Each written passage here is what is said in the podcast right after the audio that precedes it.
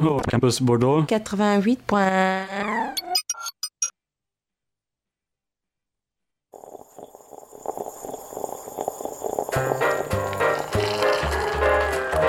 13h-14h, Café Campus, votre mag étudiant est d'actualité. Présenté par Mélissa Mourou.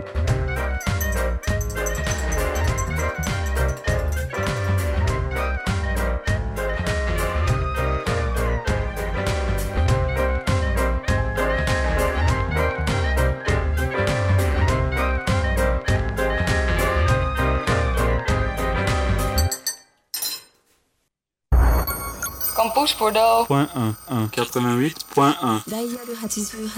Campus Bordeaux 4, 88.1. Sport. Et oui, aujourd'hui, on va parler sport puisqu'il est 13h, on est mercredi et vous êtes donc à l'écoute de Sport Campus. Comme tous les mercredis, on se retrouve pendant une heure de façon hebdomadaire pour aborder un sport en particulier, la plupart du temps avec des athlètes de haut niveau, voire de très haut niveau. Et pour ce faire, on est toujours accompagné de la fidèle équipe. On commence par saluer Louis. Salut Louis. Salut tout le monde. Comment tu vas? Bah, ça va, ça va, ça va. Un peu surpris par le, le son, c'était très fort, mais tout va bien. Et puis on est également avec Nicolas. Salut Nicolas. Salut à tous. Et puis on est aussi avec Samuel. Bonjour Samuel. Bonjour, bonjour. Et aujourd'hui, nous recevons donc Gabriel Pigeon le Rouge. Bonjour Gabriel. Bonjour.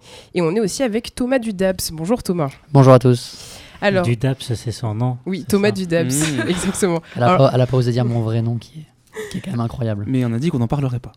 Si, si, on, on va en parler du Ah, d'accord. DAPS euh, en tout cas, puisqu'on va quand même rappeler que le DAPS est donc euh, le département des activités physiques et sportives. Ce n'est pas le nom euh, de Thomas, bien évidemment, mais tu y travailles.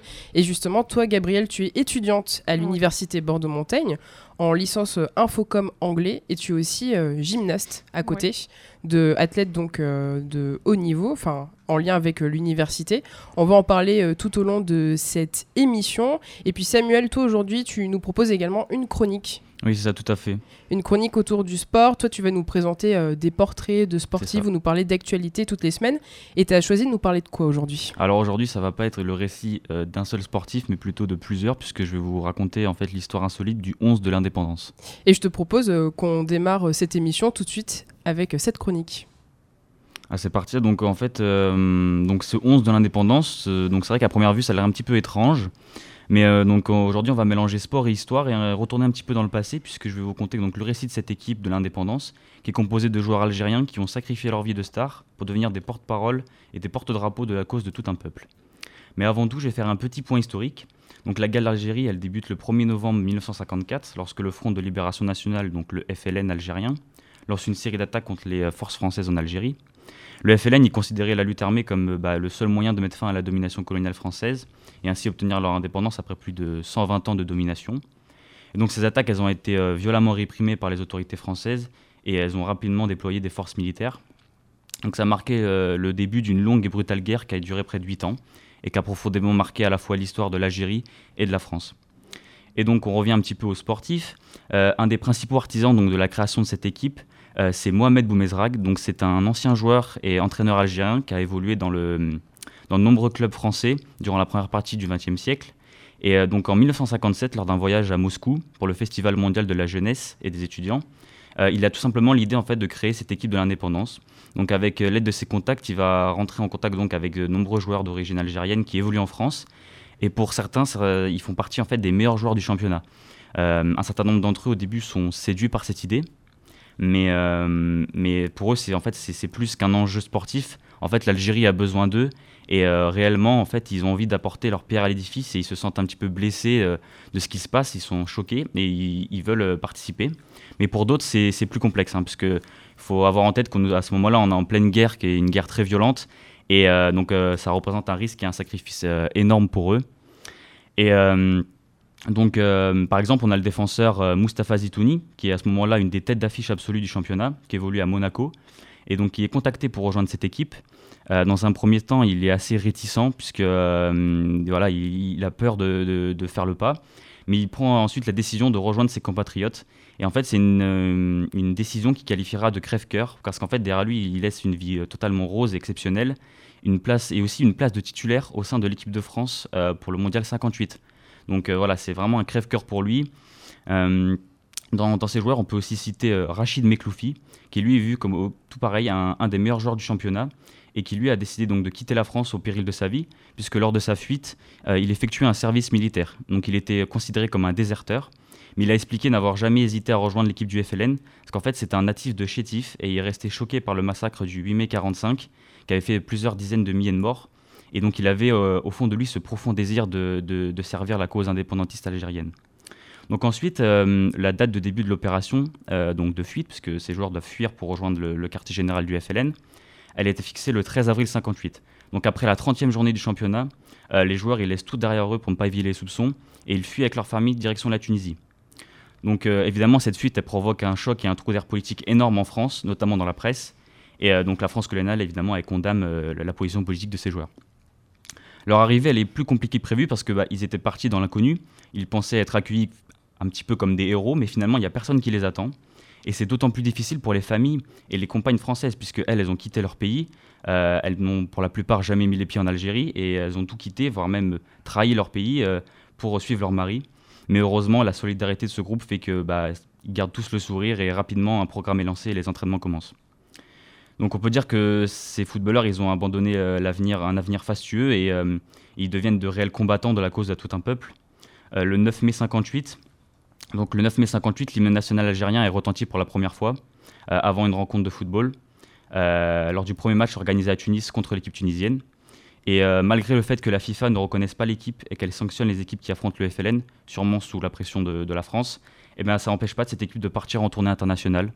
Et donc cette équipe, elle, va parcourir le monde entier, euh, de l'Asie à l'Europe de l'Est. Elle va affronter des pays qui sont sensibles à la cause algérienne.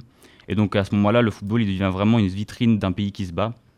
Et en plus de ça, le bilan sportif, il est excellent puisque ce sont de, de top joueurs et donc ils éblouissent les adversaires et les populations de par leur talent. Puisqu'on a sur 84 rencontres, 57 victoires pour seulement 12 défaites et 14 nuls. Et donc grâce à ces tournées, cette équipe elle est vraiment devenue le symbole de l'indépendantisme algérien à travers le monde.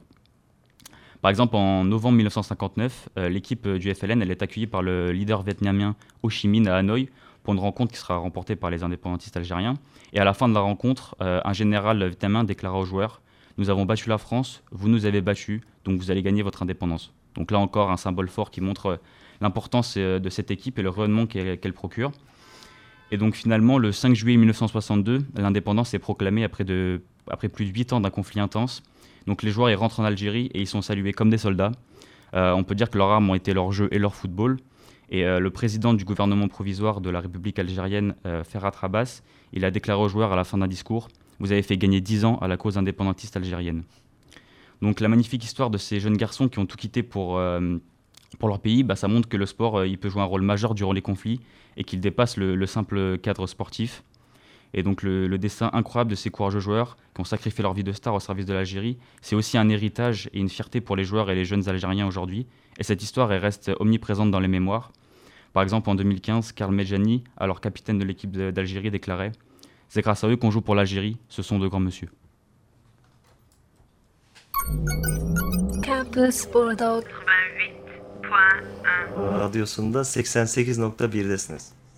et un grand merci Samuel pour cette chronique. Est-ce qu'autour de la table vous aviez connaissance de ces faits historiques? Mhm. Louis, tu hoches de la tête. Euh. Il n'a pas arrêté de hocher de la tête pendant toute bah la chronique. acquiescé tout au long de la chronique. Parce qu'il y, en avait, il y avait certaines informations que j'avais, donc du coup c'est pour ça que je trouvais ça super intéressant euh, qu'il ait réussi à tout rassembler, à faire un truc. Euh, non, c'était bien. Franchement, j'avais l'info. Et les autres alors autour de la table Pas bien. Je connaissais pas bien cette histoire. Ouais, pareil. Gabriel euh, Thomas. De loin. Non, moi non plus. Euh, fan, fan de foot, fan de sport en général, mais euh, un grand merci, c'était très complet. Mm.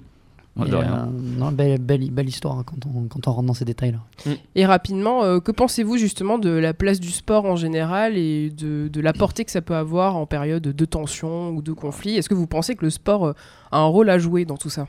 Bah, ça a un impact autant positif que négatif. Hein. Ça, le, sport amène tout un tas de choses. Euh, là, par exemple, on sait que le sport, ça fait le foot, par exemple, amène plein d'actions, euh, par exemple contre le racisme, euh, pour la, communauté LGBT. Ça fait plein d'actions plutôt positives, mais ça amène aussi. Il y a toujours son penchant positif, son penchant négatif. Ça amène plein de mm. choses. Donc, ça me surprend pas plus que ça que le sport amène des actions, amène des émotions très très fortes. En fait, c'est ça son essence, en fait, tout simplement. Nicolas. Le, le sport euh, est très lié à la politique de toute Aussi. façon. euh, c'est des choix chaque fois euh, d'une nation. hein. Ah, le sport a sa politique en elle-même aussi. hein, donc, euh, Exactement, donc oui, c'est très lié tout ça. Et on l'a vu pour la Coupe du Monde au Qatar, toutes les questions que ça a posées aussi. pour la future Coupe du Monde en Arabie Saoudite officialisée aussi. Exactement, il y, a- il y a toutes ces questions qu'on peut se poser. et puis c'est vrai que le lien est très très étroit entre le, le sport, la politique et les États. En tout cas, euh, merci beaucoup, Samuel, euh, d'avoir mis en lumière euh, ces faits. On va passer à la gymnastique à présent.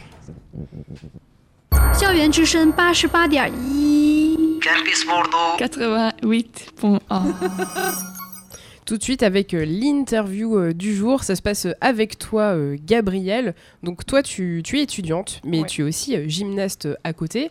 Peut-être tout d'abord, est-ce que tu pourrais nous présenter davantage ton sport? Parce qu'il existe différentes disciplines. Toi, qu'est-ce que tu fais exactement? Alors, moi, je fais deux disciplines qui sont présentes à la Fédération française de gymnastique. Donc, je fais de la gymnastique artistique féminine. Donc, avec les quatre agrès, euh, il y a la poutre, les barres asymétriques, le sol et le saut. Et à côté de ça, je fais du trampoline, qui est aussi aux Jeux Olympiques et reconnu, mais qui a un peu rien à voir en soi. Et toi, euh, tu fais de la gymnastique, euh, tu pratiques depuis combien de temps Euh, ça doit faire 10 ou 11 ans. Après, j'ai fait une petite pause euh, au milieu. Mais ouais. Tu as commencé très tôt. Ouais, et c'est tard pour une gymnaste. J'ai commencé à 8 ans et la plupart commencent plus autour de 6 voire 4 ans même. Donc j'ai Ça, commencé ça à dépend un peu des pays aussi. Putain, non c'est tard, ouais. Ouais, en gymnastique 8 ans c'est tard et ça dépend des pays. Bah, en gym, c'est quand même une culture qui est très normalisée de commencer tôt. Alors oui, après nous euh, en France, on est quand même dans le respect de l'enfance, donc euh, on commence à 6 ans avec des entraînements tranquilles. Moi, par exemple, j'entraîne, elles sont à une fois par semaine, 1h15, c'est tranquille. Après, oui, il y a d'autres pays où ça commence à 6 ans directement, 5 entraînements semaine, euh, tout ça, Un peu intensif, quoi. un petit peu. Et t'as commencé euh, par. euh, t'as, t'as fait les 5 trucs euh, d'un coup ou t'as Les petit à cinq petit. euh, euh, non, les 5 trucs, pardon. Je, ouais. Non, t'as fait les 5 disciplines quand t'as commencé d'un coup ou t'as fait petit non. à petit euh, Alors, Comment ça s'est du passé coup, il y a deux disciplines, il y a la gymnastique féminine et Oui, le mais trampoline. les, les, ces 5 exercices au total. C'est, Alors, c'est plus comme ça que je voulais le tourner Ouais, plutôt. les 5 agrès. Euh, en gros, j'ai commencé la gymnastique féminine euh, donc sur le bassin à la teste. Mhm. Euh, au début, je faisais bah, que les 4 agrès euh, classiques, donc euh, barre, poutre, sol et saut. À noter que le trampoline, il a un aspect pédagogique, parce que bah, le sol, c'est dur. Il y a des ressorts, mais les réceptions sont dures. Donc pour apprendre à tourner et prendre des repères, surtout quand on est petit, on fait sur du trampoline, réception euh, dans des tapis mous. Et après, une fois que c'est validé, on passe sur le praticable, où là, par contre, euh, faut savoir déjà tourner. On peut pas lancer quelque chose sans savoir le faire, Ouais. surtout quand, enfin même qu'on soit jeune ou grand d'ailleurs. Donc euh, ouais, j'ai commencé le trampoline euh, bah, du coup dans un aspect plus pédagogique pour apprendre la Mm. gym. Et après arrivé, ça devait être en 2019, en 2018, je sais plus. J'en ai eu un peu marre. Parce que Ouais, bah, quand tu fais 8 ans la même chose, euh, ça devient long. Donc je me suis tournée vers le trampoline. Là j'ai appris plein d'autres nouvelles techniques qui n'ont un peu rien à voir au final. C'est pas si proche. Et après en arrivant sur Bordeaux pour les études, là par contre j'ai repris euh, les deux. Donc, voilà. Et t'as réussi à te servir un peu des techniques. euh, Est-ce que ça peut te resservir les techniques du trampoline euh, sur. euh, Bah, au début, je pensais que ce serait vachement pratique. Et en fait, les techniques sont tellement pas les mêmes. Genre, t'as tellement plus de hauteur quand t'es au trampoline que quand t'es sur le sol qu'en fait, ça a rien à voir. Et qu'au final, c'est limite si ça m'encombre pas un peu. Parce que j'ai des techniques que je sais faire mais qui sont pas applicables. Donc, je dois désapprendre des trucs pour en réapprendre d'autres. Mais quand je change d'entraînement parce que je fais l'autre créneau, faut que je... enfin, c'est un peu. Donc c'est des dynamiques complètement différentes. Ouais, en fait, ça n'a rien à voir. Tu disais que tu avais commencé à 8 ans. Euh, Pourquoi tu as commencé alors aussi tard, entre guillemets? Mais alors moi je faisais de la danse quand j'étais petite. Parce que ma maman en faisait avant. Et un jour j'ai vu genre la gymnastique aux Jeux Olympiques. Rien à voir, je voyais des garçons qui faisaient des anneaux vraiment euh, Le rêve olympique. Direct. Et je me suis dit tiens j'ai envie d'essayer. Donc je suis allée voir pour m'inscrire une première fois. Mais du coup j'étais plus petite et il n'y avait plus de place. Parce que le club est gros à la test. Donc je suis allée l'année d'après, là ils m'ont pris. Et j'ai fait... ouais, donc j'avais 8 ans à cette époque-là. J'ai fait 3 mois de loisirs. Et après on m'a pris dans le groupe euh, ma performance. Sauf que bah, du coup, j'avais du retard, parce que j'ai commencé tard. Donc, je me suis entraînée euh, directement. Je crois que la première année, je me suis entraînée trois fois par semaine. Pendant, du coup, ça faisait du 6-7 heures semaine. Et l'année d'après, je passée dans le groupe euh, donc, des grandes. Parce qu'il y a Poussine, c'est de 7 à 9 ans. Et après, de 9 à 10, là, par contre, ça commence. Mm. Pour de vrai. Et donc là, je m'entraînais six fois par semaine dans le groupe des petites et dans le groupe des grandes pour rattraper le retard, justement. Ah ouais. Donc, j'étais à 20 heures semaine et après, j'ai fait un peu de sport-études. Ah ouais, donc limite, c'était t'avais des heures de travail. euh, Mm, oui, oui, ouais, bah, clairement, euh, ouais, j'étais à 20, 25 heures par semaine. Ça t'a pas dégoûté? Apparemment non. Enfin si un peu parce que j'ai arrêté Ouais, en troisième du arrêté, coup. mais ouais, ça, ça faisait beaucoup, ça fait beaucoup quand même 20 heures. euh. Mais c'est un rythme à prendre. Ouais. C'est un pli à prendre parce que enfin la gym c'est un sport par sa nature parce que c'est dangereux ou c'est quand même strict. Mm. Tu peux pas faire n'importe quoi et je sais pas comment ça se passe vraiment dans les autres sports parce que j'ai jamais fait Mm. vraiment autre chose mais j'imagine que dans d'autres sports si tu cours un peu que t'es un peu dispersé, Mm. ouais, ça tu vas pas te blesser directement. Euh, La gym, si tu te concentres pas avant ton passage, il y a 50% de chances que ça la se passe mal. Quoi. euh, la chute aussi, Oui. euh, ouais, clairement. C'est-à-dire qu'on a un sport où même en se concentrant, en faisant super attention, en faisant beaucoup de muscu, en faisant beaucoup de renforcement, beaucoup de kiné, tout ça, on se blesse quand même. Ah, Les poignets, les chevilles, euh, Les genoux. général- Moi, les genoux aussi, ouais. Ouais, quand tu te réceptionnes, généralement, ouais. Ouais, moi j'ai des problèmes de genoux, mais bon. Et qu'est-ce qui te plaît particulièrement dans ce sport? Qu'est-ce qui t'a euh, séduite en premier quand t'as commencé? Bah, déjà, c'est un sport qui est vachement fatigant et quand j'étais petite, vraiment j'étais insupportable. Donc déjà, je pense que c'est ça qui a plu à mes parents au début. Et après, bah, tu prends le pli, les sensations elles sont cool, tu les retrouves pas ailleurs. Enfin, faire un salto euh, quand t'es en l'air et que bah, rien qui touche le sol, euh, tu trouves pas ça vraiment ailleurs. Tu prends l'habitude de. Bah, aussi, c'est, 'fin, c'est, la gym, c'est quelque chose où il faut faire de l'exécution, enfin le faire et le faire bien. Et tu prends vraiment ce goût de, bah, de la perfection finalement. Et genre, c'est un truc où bah, tu répètes, tu répètes, et quand tu y arrives et que tu le fais bien, bah, derrière, c'est trop cool. Tu parles de perfection, mais est-ce que ça existe? On la cherche, mais on l'atteint jamais. C'est c'est juste un concept, en fait, la C'est ça, perception, c'est très vague. C'est abstrait. Il y a eu un 10 sur 10 dans l'histoire des JO quand même. Ouais, mais même là, si Mhm. tu le juges, ouais. si tu le juges maintenant avec, enfin moi, genre, si je, te le juge avec les critères qu'on a maintenant, elle aurait pas 10.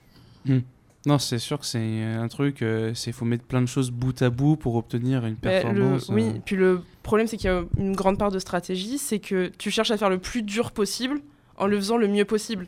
Et c'est des fois qu'on a des compétitions qui sont où tu comprends pas trop les podiums, tu vas avoir un mouvement moins dur, tu as l'impression que quand tu connais pas trop, du coup, tu comprends pas trop. Et au final, il va avoir une meilleure note qu'un mouvement plus dur, mais qui a été un peu moins bien fait. Mais par exemple. justement, toi, euh, dans ta pratique euh, de ton sport, est-ce que tu recherches en particulier la difficulté ou plus ce que tu sais faire parce que tu sais bien le faire Ouais. et que tu vas pas chercher euh, plus loin euh, euh, forcément à chaque fois? Bah, Après, moi, il y a un peu de. Je suis un peu peureuse en gym parce que c'est un sport qui fait peur quand même. Donc, euh, j'avoue que j'aime bien être calée sur mes éléments, aller en compétition, être sûr que je sais faire les choses. Parce que bah, même en étant sûr sais faire les choses, euh, des fois, ça se passe pas comme on le voudrait. Et je sais que moi, j'aime bien. Après, ça dépend de chacun comment on voit la gymnastique. Moi, je sais que j'aime bien quand vraiment c'est bien fait, c'est carré et c'est beau à voir. Parce que si c'est pour voir des, je sais pas, des triples saltos vraiment moches, moi, ça m'intéresse pas. Une chute à la fin. ouais, voilà, clairement. Moi, je préfère voir des choses, de la gym peut-être un peu moins avec un- une grosse difficulté, mais par contre qui est vraiment bien faite et c'est vraiment agréable à voir. Quoi. Et t'as des références du coup? Est-ce que par exemple pour euh, t'entraîner, t'observes, je sais pas, des vidéos ou, euh, Ouais? Mais il y a eu une grosse période où je m'entraînais toute seule, Mhm. du coup, parce que bah, avec les études, je rentrais tout le week-end, les entraîneurs sont pas toujours dispo pour, euh, pour pouvoir m'entraîner comme moi je suis disponible, donc je m'entraînais seule. Donc euh, je regardais beaucoup de vidéos euh, bien, genre pour voir où est-ce que ils, je sais pas, ils ouvraient la, la rotation du salto, comment ils mettaient leurs jambes et tout ça. Mhm. Donc ça. Et après moi je me filmais moi-même pour voir et j'essayais un peu de comparer, de corriger. Et après oui, on a toute une base, mais à force de faire de la gym et de voir, en fait, on a nos petites, nos repères. Le Quoi. petit technique et tout. Ouais. ouais, genre. Parce que- vas-y. Est-ce qu'il y a un agrès que tu préfères euh, par rapport à un autre? C'est quoi ta spécialité entre guillemets? Trampoline. Bah, ça, encore une autre. C'est c'est- Sans parler du trampoline. c'est tellement Des- différent. Des Thomas, on peut autres pas le comparer. agrès. euh, Euh, moi, j'aime bien le sol parce qu'il y a un aspect chorégraphique où il y a de la recherche. Parce qu'en gymnastique, il y a toute une grille de- d'éléments chorégraphiques à faire, sinon on perd des points. Donc, moi, j'aime bien bah, la recherche de ça. Après, il y a tout un élément gymnique, donc avec des sauts, grand écart et tout. Et par exemple, de l'accro. Donc, euh, tout ce qui est salto, vrille, machin. Donc ça mélange plusieurs Ouais, choses. moi du coup ça j'aime bien. Et après sinon j'aime bien les barres parce que c'est pareil les sensations elles sont cool, on balance, on fait des tours, on fait plein de trucs. La gymnastique, euh, c'est un sport qui est très exigeant. C'est quoi les qualités euh, essentielles à avoir euh, quand on pratique ton sport? Est-ce qu'il y a des choses qu'il faut absolument euh, avoir physiquement? Alors physiquement oui, bah, c'est sûr faut avoir une bonne détente, faut pouvoir sauter haut, bien se repérer dans l'espace surtout. Et après la souplesse au travail, la force au travail, mais le plus important c'est vraiment le mental. C'est faut vraiment faut être déterminé, faut être un peu acharné parfois. Et ouais, faut pas lâcher l'affaire, faut c'est de la rigueur mais comme dans tous les sports, c'est faut aller à l'entraînement même quand t'as pas envie. Faut donner le meilleur même quand t'as pas envie parce que de toute façon si tu donnes pas le meilleur, bah ça va il y a un risque de blessure qui est vraiment important. C'est plein de choses à avoir qui font, même si on a par exemple des petites gymnastes qui n'ont pas forcément les qualités physiques au premier abord, ça s'apprend. Tant que derrière elles ont le mental et l'envie, elles peuvent tout faire. Est-ce qu'on peut dire que euh, la gym fait partie de ces sports où le talent ne sert pas à grand chose On peut faire sans avec le travail. Mais si parce que c'est comme dans tous les sports, si tu as le talent mais que derrière tu t'en sers pas et que tu travailles pas dessus. Parce que j'ai l'impression qu'on commence la gym, on a 3-4 ans, on sort du, on oui, sort du sûr. nid. Mais tu as des prédispositions. Euh, voilà, mais justement, je voulais savoir quelle est, quelle est cette part de, mais... de voilà, quelqu'un de talentueux, qu'est-ce qu'il peut vraiment faire sans, sans avoir l'éthique la, ouais. de travail d'un Benoît Père. Hein. Mais, euh, et, sans et sans rager aussi. Voilà, où c'est qu'on se situe parce que voilà. Mais ce qu'on cherche surtout quand on fait la détection des petites, par exemple, c'est euh, qu'elles sachent vraiment être à l'aise avec leur corps, savoir bah, comment tendre ta pointe, enfin quels sont, parce que quand on est petit, on n'a pas conscience de comment notre corps il bouge. Donc ça c'est hyper important. Et après, ouais, c'est beaucoup de repères d'oreilles internes, de ne pas être perdu, de savoir tourner, savoir quand arrêter la rotation, un truc comme mmh. ça. Mais psychologiquement, tu dis c'est un gros travail. Du coup, est-ce qu'il y a des préparateurs pour ça ou c'est vraiment juste soi-même Il faut se mettre Mais dans le truc. euh? C'est un peu ce qui manque. Et par exemple, je sais qu'en équipe de France, c'est ce qui nous manque, par exemple, en performance. On n'a pas, c'est en train d'arriver, mais on n'a pas assez ce réflexe de la préparation mentale dans les clubs. Il n'y en a pas un attitré. Euh, Non, j'ai jamais eu de préparateur mental. euh. L'entraîneur, des fois, fait ce travail quand il en a envie, les compétences. Hmm. Mais sinon, tu es un peu seul euh, contre toi-même. C'est de l'indépendance, quoi, Ouais. globalement. Mais la gym est un sport indépendant parce que l'entraîneur peut pas être avec toi tout le temps. De toute façon, quand tu fais tes mouvements, euh, il a même pas le droit d'être sur le tapis la plupart du temps. Mm. Donc, euh, faut apprendre à gérer seul. Qui dit athlète de haut niveau dit euh, compétition. Aujourd'hui, quel est ton niveau? Quelles sont les compétitions auxquelles euh, tu as participé ou auxquelles tu vas participer? T'en es où concrètement? Alors moi, j'en suis au championnat de France. Donc, euh, j'ai fait 5 championnats de France euh, FFG. Donc, 3 en trampoline et 2 en gym. Et après, j'ai fait donc, le championnat de France universitaire l'année dernière. Et voilà. Et comment ça s'est passé alors? Alors, euh, le championnat de France universitaire l'année dernière, c'est très bien passé. Je fais deuxième, donc euh, bon résultat. Et après, donc j'ai fait aussi le championnat de France euh, donc trampoline l'année dernière qui s'est un peu moins bien passé. Parce que, ben, en fait, aux universitaires, j'avais pas mis toute la difficulté, donc j'ai super bien fait. Je suis arrivée aux, uni- au vrai championnat, je me suis dit, allez, on y va. Bon, ça s'est pas bien passé. Mais tu vas rebondir, non? C'est l'objectif cette année. Est-ce que- Facile. est-ce que c'était une vanne ça ou est-ce que t'étais vraiment Oui, là? D'accord. oui. Non, vu, il hein. vu son sourire, je pense qu'il est, il est, Ouais, ouais. il est, il Il, est est fier content. de lui là. Gabrielle, tu es aussi étudiante euh, à côté. Euh, comment tu t'en sors pour gérer à la fois euh, les études et l'entraînement? Est-ce que tu peux nous raconter un peu c'est quoi ta semaine type? Ah oui, alors la semaine type, elle est facile. Tous les jours se ressemblent. Donc je me lève, j'ai cours souvent à 8h30, comme la plupart des étudiants. Oui. Euh, sur mes... Quand j'ai des heures de trou, vu que je travaille aussi au DAPS, je vais faire mes heures là-bas. Après, je retourne en cours. Enfin, je fais un peu un... Je viens par-ci, par-là pendant quelques heures. Et après, euh, à 16h30, quand j'ai pas cours, je m'en vais. Je prends le bus, je vais à la gym. Et souvent, je pars à 21h de la gym. Donc je fais quand même... euh, Ah oui, quand même. Ouais, je fais 3 heures, on va dire. J'essaie de faire 3 heures à peu près. Ouais, puis t'intercales des petits moments. ouais. Et tu entraînes aussi, tu Ouais, mais c'est pour ça que j'y suis aussi longtemps parce que en vrai, euh, aussi, je- avant, quand j'étais plus jeune, je m'entraînais autant. Maintenant, euh, C'est c'est important pour toi de, de transmettre euh, déjà ce que tu sais, même si tu es jeune, euh, de transmettre aux autres ce que tu as pu apprendre. C'est important pour toi. Ce que je disais, c'est que des petites qui ont l'envie, elles sont prêtes à tout et elles peuvent tout faire. Et genre, enfin, c'est transmettre quelque chose et c'est leur transmettre un peu cette. Elles se rendent pas compte de ce qu'elles sont capables au final. Et ouais, leur euh, apprendre ça, c'est hyper euh, gratifiant déjà, même Mm. si et même pour elles, c'est quand elles réussissent un nouveau truc, elles te regardent, elles ont des étoiles dans les yeux, c'est trop bien. Ça nous rappelle nous bah, quand on était plus jeunes parce que bah quand ça fait 11 ans que tu fais le même sport, au final tu bah tu fais des réussites moins souvent déjà. Bah ouais. T'as cette sensation moins souvent et ça te rappelle bah, que ok j'ai commencé pour ça et on y va. Et puis même dans la vie de tous les jours, ça apporte aussi une certaine détermination euh, que certaines n'ont pas. Enfin, ça peut apporter quelque chose aussi, euh, juste normalement. Mais moi, ce qu'on m'a toujours dit, après je sais pas si c'est vrai, c'est que les sportifs de haut niveau petit réussissent à l'école, la plupart du temps, parce qu'on a cette rigueur, du moins les gymnastes. Je Oui. sais pas si c'est comme ça dans tous les sports. Non, Non. non, non, clairement bon, pas. d'accord. Clairement pas. Mais je sais que les gymnastes, ouais, on a toujours euh, ce truc, en fait, on a la- l'acharnement, quoi. Je- on veut Mm. réussir jusqu'à ce que ce soit bien, donc euh, qu'on arrive à faire un truc, on continue. Et justement, est-ce qu'il y avait un mouvement, quelque chose en particulier que tu n'arrivais pas à faire euh, quand, quand tu t'es lancé? Et le jour où tu as réussi à le faire, ça a tout déclenché tu étais devenu quelqu'un d'autre. Est-ce qu'il y a eu un passage, un moment, un truc euh, un peu... euh, Je pense que c'est arrivé quand j'ai arrêté que j'ai repris. Parce que j'étais pas. Genre là, je suis meilleure que quand j'étais petite et que je m'entraînais 20 heures par semaine. Donc, alors que je m'entraîne en soi beaucoup moins, même si ça reste beaucoup. Ouais, mais bon, entre 20 heures par semaine et là, Je suis à 15. euh, t'es à 15, il y a une petite différence quand même. Puis C'est là, tu es, t'es plus adepte, entre guillemets, à encaisser les chocs, à encaisser les chutes. C'est beaucoup un peu plus facile, on va dire maintenant. Mais mentalement, oui, parce que bah, on sait que quand on grandit, on se rend compte bah, que c'est normal et que bah, on peut pas avoir la réussite sans passer par l'échec. Mhm. Après, c'est vrai que quand t'es petit, mentalement, c'est plus compliqué. Par contre, physiquement, tu récupères beaucoup mieux. J'étais beaucoup moins blessée quand j'étais petite, même des Ah petites oui, blessures, oui, que normal. maintenant, en faisant dix fois plus attention. Normal. Et t'avais arrêté combien de temps Juste euh, 4 ans. 4 ans, ah ouais, d'accord. Bah, Il y a eu le confinement. En fait, j'ai pendant le lycée, j'ai pas fait de gym quasiment. D'accord. J'en faisais un peu de temps en temps, mais rien de fou. Je faisais un peu plus de trampoline par contre, mais pareil, pas beaucoup. Parce que bah, il y a eu déjà le confinement pendant un an et demi, euh, les salles de gym étaient fermées. C'était un peu compliqué. ouais. Pendant deux ans, il n'y a pas eu de saison compétitive, donc euh, quand t'as pas de compétition, que les salles de gym sont fermées, t'as juste pas la motivation de t'entraîner quoi. Mm. Enfin, Et c'était ce côté redondant qui t'a fait t'arrêter ou il y avait autre chose euh, Est-ce qu'il y avait vraiment un truc qui t'a fait bon, vas-y, stop, j'en ai marre? Bah, j'étais blessée, j'avais des problèmes de dos déjà, Mm. ou qu'on ne savait pas ce que j'avais. Donc c'est-à-dire que j'allais chez le médecin, on me disait il y a rien. C'est-à-dire que j'avais vraiment mal au dos, genre je pleurais quasiment à tous les entraînements tellement j'avais mal, alors que j'ai jamais pleuré de ma vie. Je me suis cassé le bras, j'ai même pas pleuré. Ah oui, alors là, franchement, euh, ok. Donc là, je pleurais, on me disait non, t'as rien. Je disais bah c'est pas possible, donc t'as ça. Du coup, t'arrives à l'entraînement, t'as mal, tu peux pas t'entraîner comme tu veux, tu réussis pas, tu régresses même.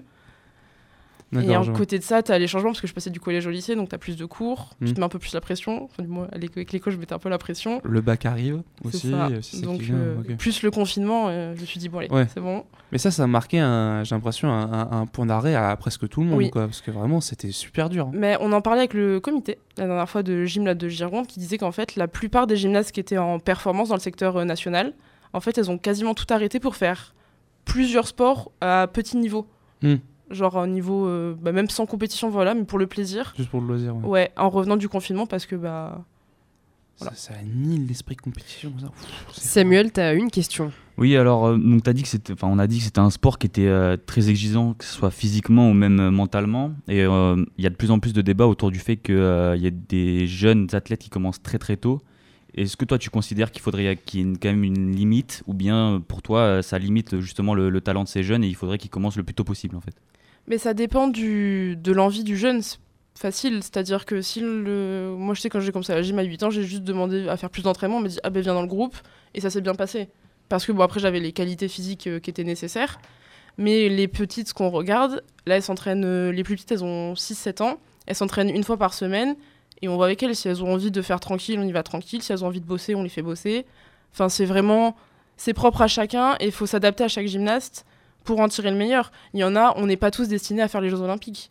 Mais tu as le droit de faire ton sport quand même pour t'amuser, tu as le droit de faire ton sport pour faire bah, un niveau départemental, régional, national, sans pour autant euh, chercher forcément la performance.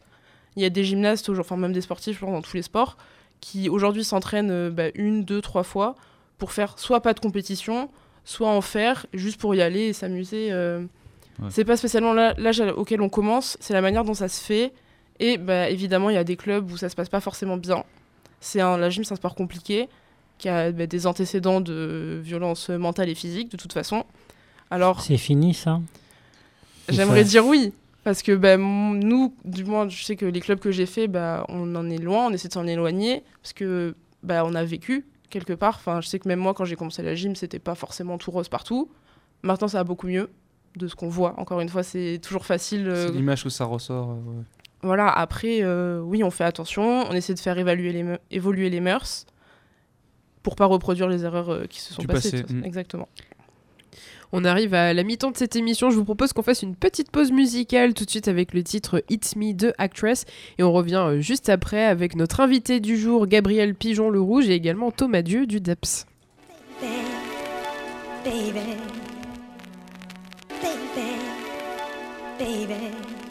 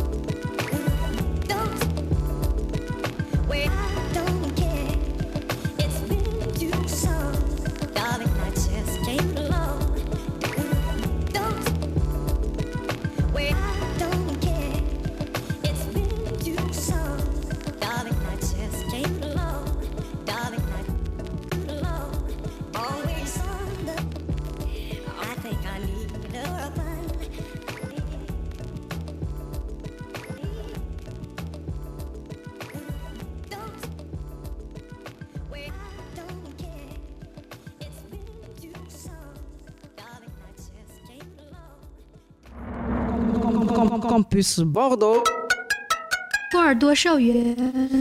Il est 13h34, on est toujours en direct et vous écoutez Sport Campus. Nous sommes avec Gabrielle Pigeon Le Rouge, euh, athlète de haut niveau, également étudiante en infocom anglais à l'université Bordeaux-Montaigne. Et on est aussi avec euh, Thomas Dieu du DAP, c'est le département des activités physiques et sportives. D'ailleurs, on n'en a pas parlé, mais euh, comment ça se passe au niveau de l'université pour accompagner des étudiants qui font du sport de haut niveau?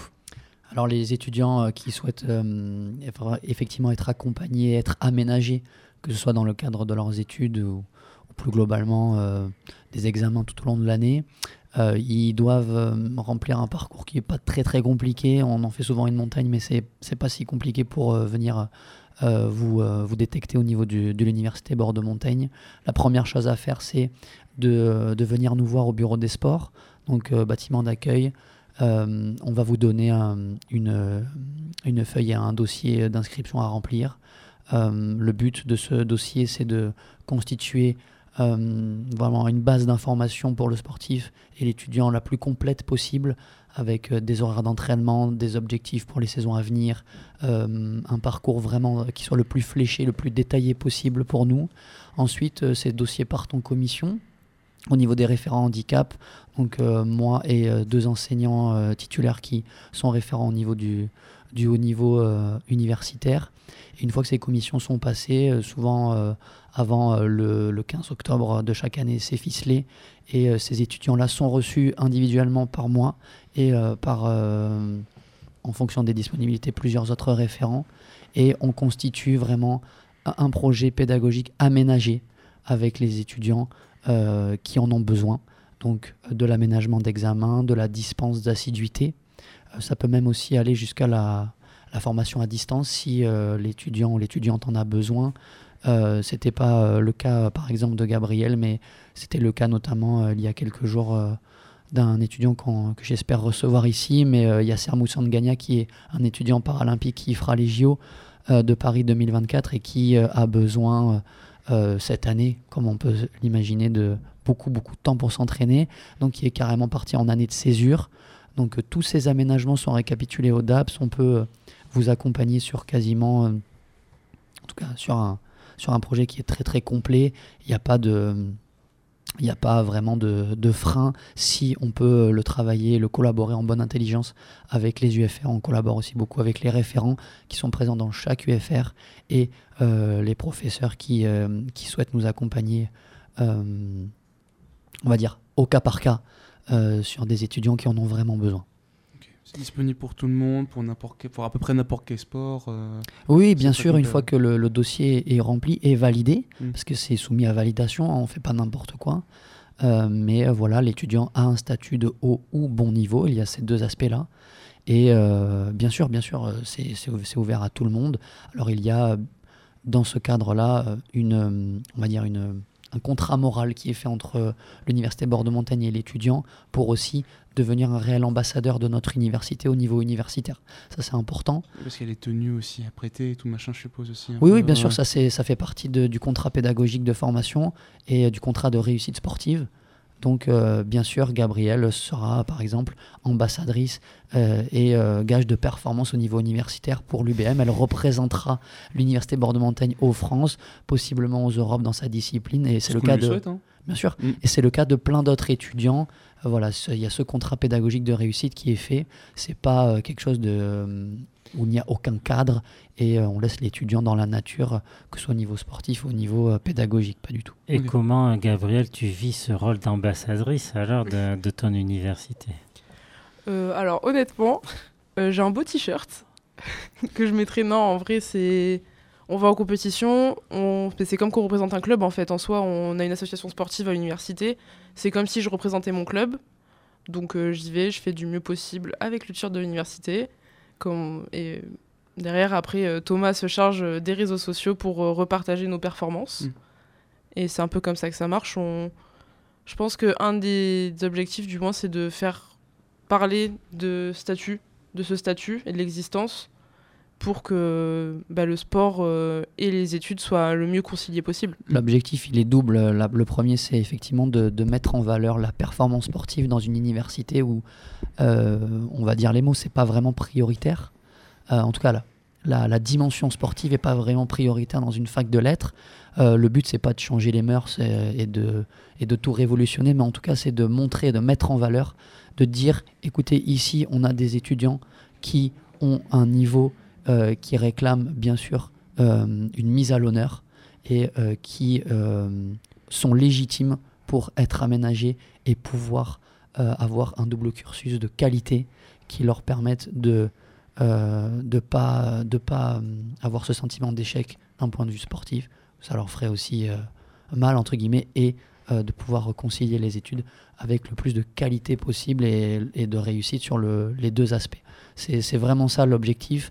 Et ensuite on les accompagne euh, comme disait Gabriel euh, sur les compétitions universitaires. On les aide d'un point de vue logistique d'un point de vue financier. On les assure on, les emmène, voilà, ça, ça, ça a plein, plein, plein de, plein, plein de, de volets aussi logistiques qui sont pas négligés. Et euh, voilà, l'objectif, il est, euh, il est là. C'est vraiment la, mise en valeur et la, communication autour de ces, de ces performances sportives. Il y a aussi un, comment dire, un accompagnement également euh, personnel aussi, qu'il y a un accompagnement humain, c'est-à-dire que vous accueillez un tas de personnes qui veulent faire du sport et tout machin, vous les accompagnez pour ce qui est de la logistique, pour ce qui est aussi de la performance, mais ce qui est aussi ce côté, on en parlait tout à l'heure, un peu de, de psychologie, un peu de, de discussion, ce genre de choses? Oui, oui, bien sûr, euh, y a cette, euh, je pense que tu fais référence à l'aspect mental. hein. Ouais, notamment. Euh, oui, c'est c'est des étudiants, moi, je pense que Gabriel ne va pas me contredire, mais c'est des étudiants qui ont besoin de ce soutien-là en fonction de leur niveau de pratique. Mm. Donc, forcément, l'accompagnement logistique, l'accompagnement humain, il est aussi très présent. Les enseignants sont là pour ça, en fait. J'ai presque envie de dire, c'est leur métier, hein, d'aller euh, pousser l'étudiant d'un point de vue pédagogique et d'aller le rechercher au max, gratter la performance sportive au maximum, les pousser, c'est ce qu'ils font tous les jours, hein, d'un point de vue euh, pédagogique dans, le- dans les, toutes les activités encadrées qu'on propose au DAPS, parmi les plus de 50 créneaux qu'on propose. Et forcément, euh, cet aspect-là, il est, il est poussé au max avec des étudiants sportifs de haut niveau. Nicolas. Euh, Gabriel, toi, quand tu es arrivé à l'université, tu t'es tout de suite euh, renseigné, tu as tout de suite été vers le DAPS, ou ça s'est fait un petit peu progressivement euh, Tu n'étais peut-être pas au courant au tout début? Comment ça s'est passé? Mais euh, forcément, du coup, en ayant été embauché au DAPS, j'ai pris connaissance. Ah, dès le début, ouais, à-. Ah oui, ça. Moi, j'étais en, donc je suis arrivée. Donc là, je suis en L2 info comme anglais. J'ai été embauchée pareil début septembre. Donc forcément, j'ai vu le dossier arriver. Je me suis dit tiens, j'ai vu la plaquette que Thomas a faite, qui est disponible au DAPS d'ailleurs. Sacrée plaquette, hein Elle est très Non, je belle. sais pas. tu l'as Elle pas est- vu, menteur Non, elle est super. Et euh, donc, ouais, j'ai vu ça, j'ai regardé, je me suis dit, bah, peut-être que ça pourrait être utile. Après, là, moi, ce semestre, j'ai la chance de, pour le moment, pas avoir besoin d'ajustement. Peut-être quand les compétitions vont commencer, il va falloir. Donc, pour le moment, moi, euh, juste, bah, je, me, je représente l'université et je sais que si j'ai besoin, bah, c'est là pour moi. Et après, bah, au semestre prochain, on s'adaptera. Le dossier, dans tous les cas, il est fait, le statut, il est donné. Donc, c'est quelque part, c'est une sécurité. de Me dire, bah, si j'ai besoin de quelque chose pour pouvoir concilier études et sport, je peux l'avoir. Et donc, c'est oui, c'est une sécurité mentale, c'est bien. Et justement, pour continuer à parler de ta pratique et de ta discipline, est-ce que tu as un, un objectif euh, ultime en quelque sorte en ce qui concerne euh, ton sport euh, Quelles sont tes envies, tes aspirations pour, pour la suite? Euh, alors, c'est un peu flou encore. Après, je sais que bah, les championnats de France, ça reste toujours, c'est l'objectif que j'ai à chaque saison, de réussir à me qualifier. En théorie, ça devrait le faire. Après, ben, on connaît jamais le niveau de ses concurrents avant d'y aller. Et après, pourquoi pas, une fois qu'on est championnat de France, pourquoi pas la médaille? C'est déjà arrivé. C'est quand, c'est quand les championnats de France? Euh, en gymnastique, c'est vers euh, fin mai ou juin. Je sais que là, cette, cette année, enfin l'année dernière, du coup, c'était fin mai. Les championnats de France université, c'était début mai, pour le coup. Et c'est souvent sur ces périodes-là. Donc après, on a toute la saison pour se préparer et se qualifier parce que, par exemple, en gymnastique, en trampoline, on a moins de monde en Nouvelle-Aquitaine, du moins. Donc c'est moins sélectif, mais il faut se qualifier en département, il faut se qualifier en interdépartemental, il faut se qualifier en région. Et après, en région, on se qualifie aux France. Et donc, euh, dans les régions, il y a, euh, ça dépend des quotas, mais souvent, ça va de 5 à 10, pas plus. Il y a plusieurs stades pour passer. Est-ce que tu trouves que le niveau, toi, a augmenté au fil des années? Euh, entre les deux années de trampoline que j'ai fait, en tout cas, oui, énormément. Le niveau des championnats de France a explosé. Donc après, c'est les... après, les catégories changent, les programmes changent, donc c'est normal. Mhm. Après, euh, oui, on est sur une augmentation du niveau dans tous les cas euh, bah, avec le temps, avec l'évolution. C'est qu'en gymnastique, on a l'évolution. On a Simone Biles qui est arrivée là, Ouais, qui explose tout Mhm. depuis 10 ans. elle est indétrônable. Et puis c'est aussi une figure médiatique aussi énorme. Mais oui, puis elle, elle a osé parler tout ce qui est ben, l'aspect santé mentale. Ouais.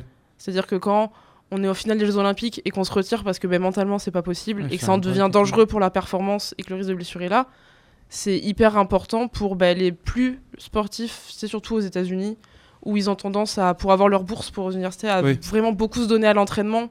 Peu importe les blessures, tout ça, c'est hyper important d'en parler, de dire bon ben regardez, euh, c'est faisable. Euh, N'ayez pas peur de faire attention à vous quoi.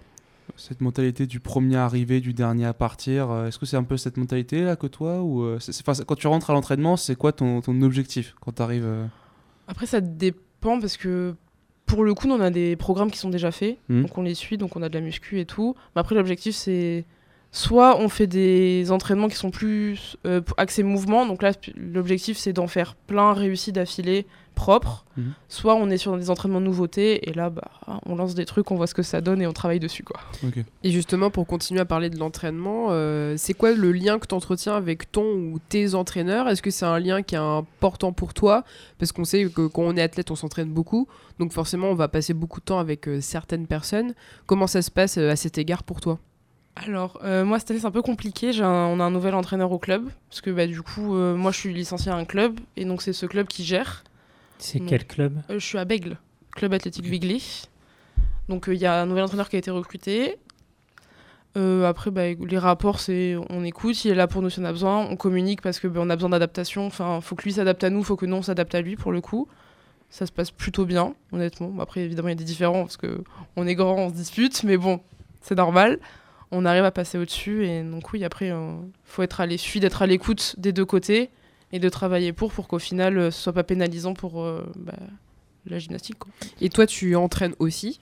Euh, Qu'est-ce que ça a changé dans ton regard euh, sur la discipline que tu pratiques, le fait de, de l'enseigner? Est-ce que ça a changé quelque chose pour toi? Est-ce que tu as réalisé certaines choses? Est-ce que tu as mieux compris ton sport aussi, peut-être? Je me suis beaucoup bah, du coup renseignée sur l'aspect technique de bah, pourquoi on réussit ça, pourquoi ça ça marche pas quand on le fait de cette manière. C'est sûr que bah, forcément ça aide, on gagne du on gagne, enfin on gagne un temps fou. Dire que on a besoin de se filmer, on regarde, on fait ah oui mais ça ça va pas, je le change. S'il faut ça prend deux trois passages, mais c'est faisable. Alors que après ça dépend de comment on ressent son corps dans l'espace et tout, c'est propre à chacun. Mais c'est vrai que c'est quand même bien d'avoir ces connaissances. Et après on peut les avoir aussi en faisant les formations pour être juge aussi parce que ça c'est les athlètes souvent de clubs qui font. Et pareil ça donne de bah, comprendre comment construire les mouvements parce que j'ai dit il y a une part de stratégie.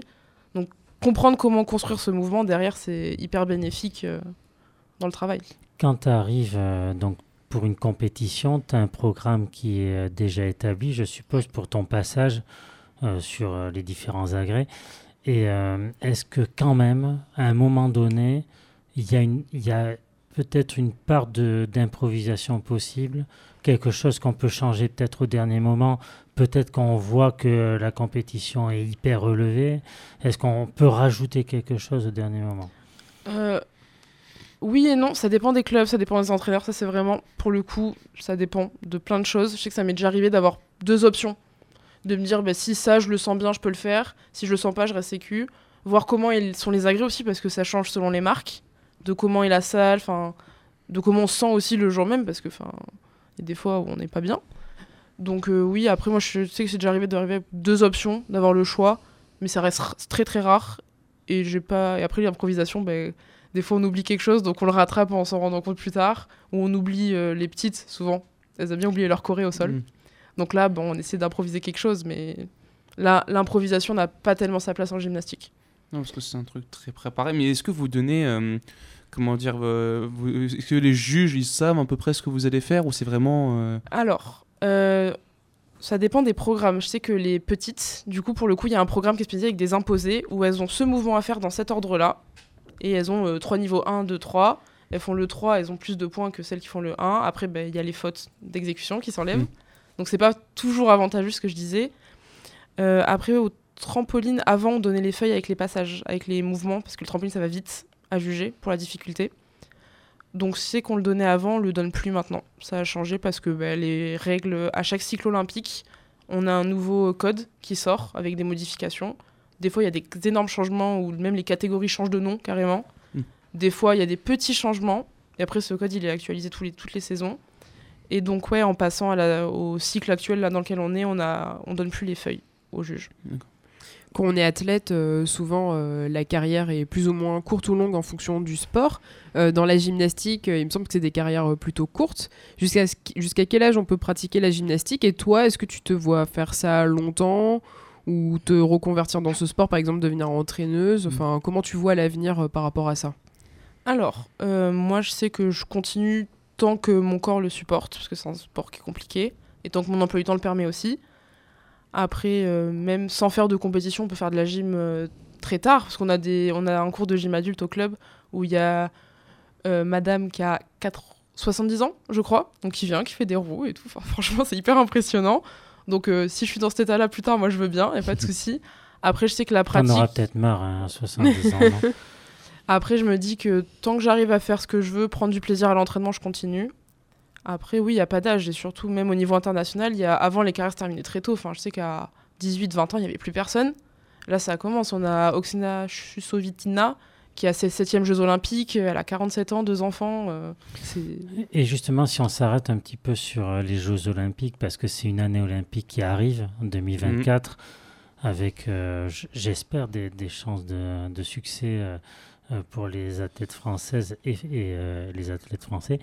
Euh, Est-ce que y a, tu sens une émulation, quelque chose de différent parce qu'il y a ces Jeux Olympiques, même si toi, tu n'es pas en lice pour y participer euh, Est-ce que tu sens qu'il y a quelque chose qui se passe euh, dans, dans la tête des gens, dans le cœur des gens, une émulation, un, engouement particulier Parce qu'en 2024, c'est une année particulière à, Paris?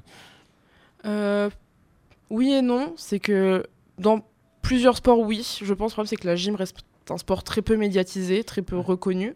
C'est-à-dire qu'on a une équipe là, de féminine qui a fait troisième au championnat du monde. On en a entendu parler une fois dans tout le sport, euh, je crois, et c'est tout. C'est-à-dire Ouais, que... Est-ce qu'il y a des, y a têtes encore, d'affiche C'était mentionné. Oui. On a, bah, on a la capitaine de l'équipe de France, donc Marine Boyer, qui est là Mhm. depuis qui c'est à Paris seront ses troisième Jeux Olympiques si elle y participe, on espère. Donc euh, oui, on a des têtes d'affiche. On a Mélanie de Jesus dos Santos qui, elle, euh, a un bon classement international, voire très bon, qui a déjà fait des médailles.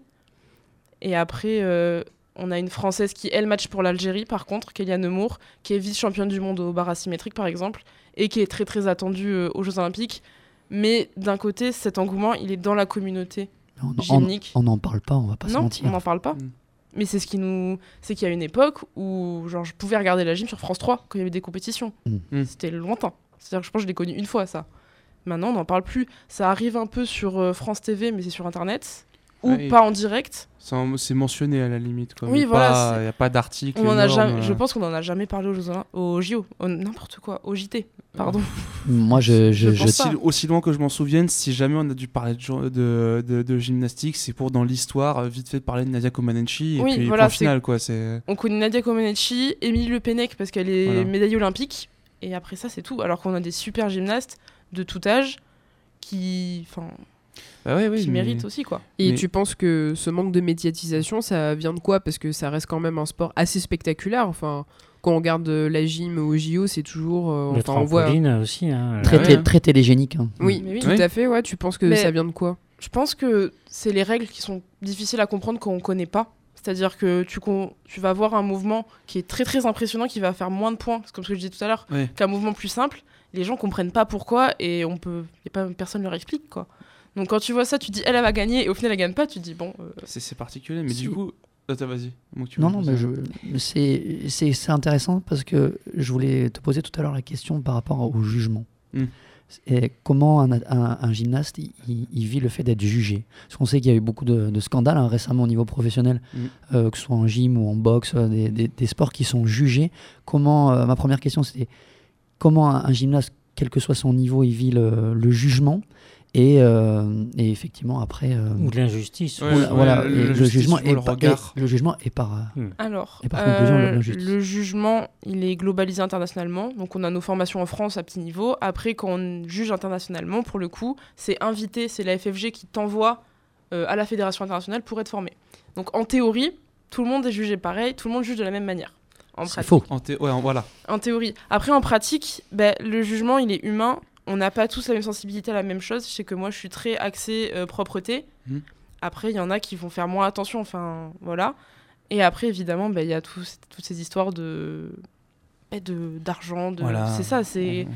On peut quelque part rien y faire. Après, euh, on le sait. Après, à notre niveau national, ça arrive, ça arrive pas, j'espère. Ou alors je suis pas au courant. Ça reste comme ça. Les, les magouilles, généralement, euh, ça se fait pas devant, quoi. Parce que Oui, si, c'est sûr. si tout était jugé objectivement, par exemple, Alexis Bastine serait champion olympique de boxe. Oui, non, on mais c'est sûr. mais voilà. Et on a eu des trucs où bah, les compétitions, par exemple, jugées en France, ont avantagé honnêtement des, ju- des gymnastes français. On le sait. C'est pas dit officiellement. La plupart le sait. Certains s'indignent bah, sur les réseaux sociaux, surtout maintenant à l'ère des réseaux sociaux.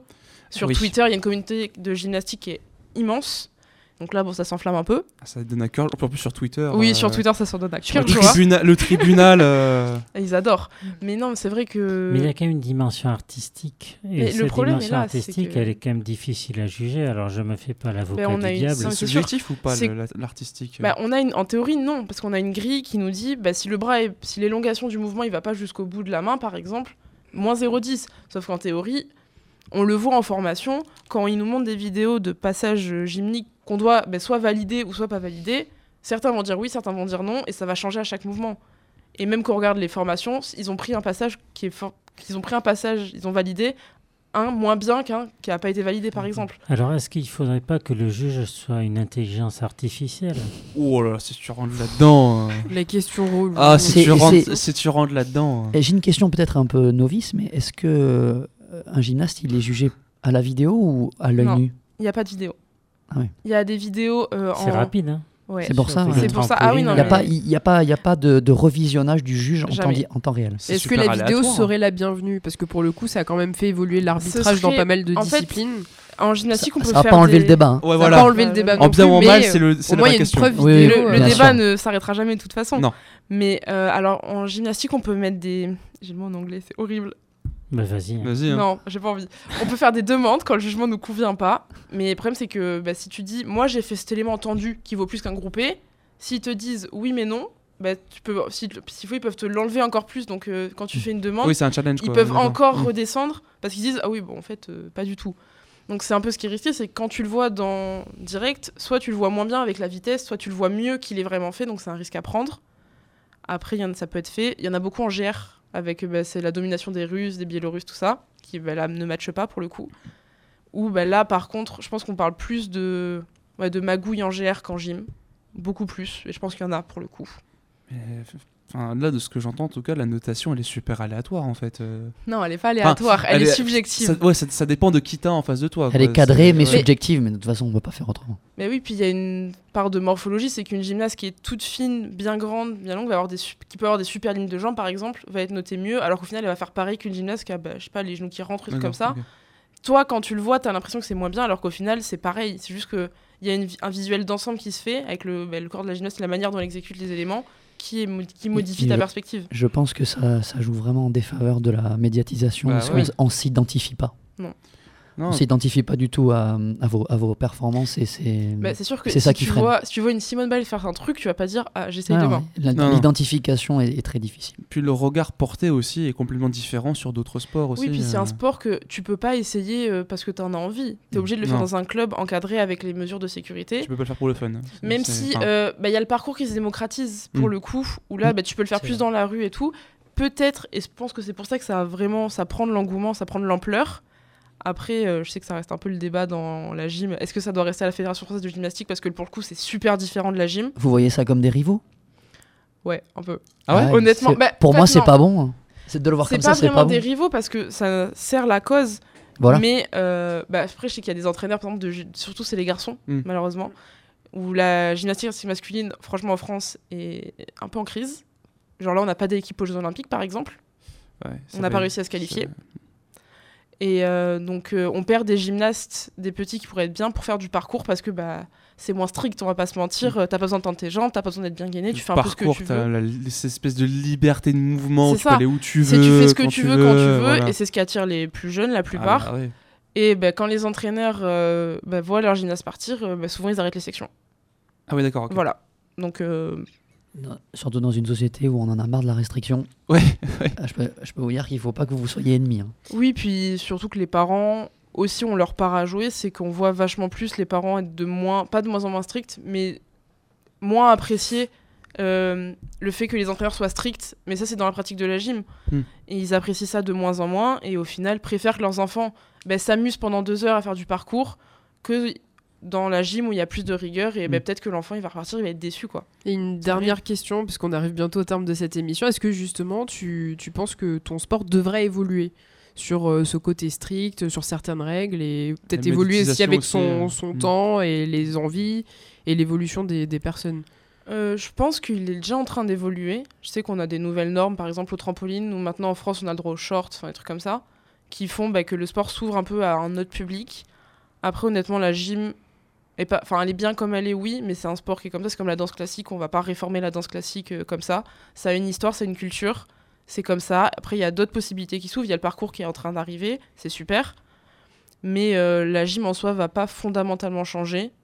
Elle va juste suivre l'évolution qu'elle a suivie depuis le début, euh, bah, depuis Nadia Comaneci Mm. à Simone Biles maintenant. Quoi. Elle va faire le parcours de son côté et puis. Ouais, je pense que ça va être une évolution comme ça. Est-ce que ça suffira? C'est la vraie question. Mais est-ce qu'on voit du parcours à télé?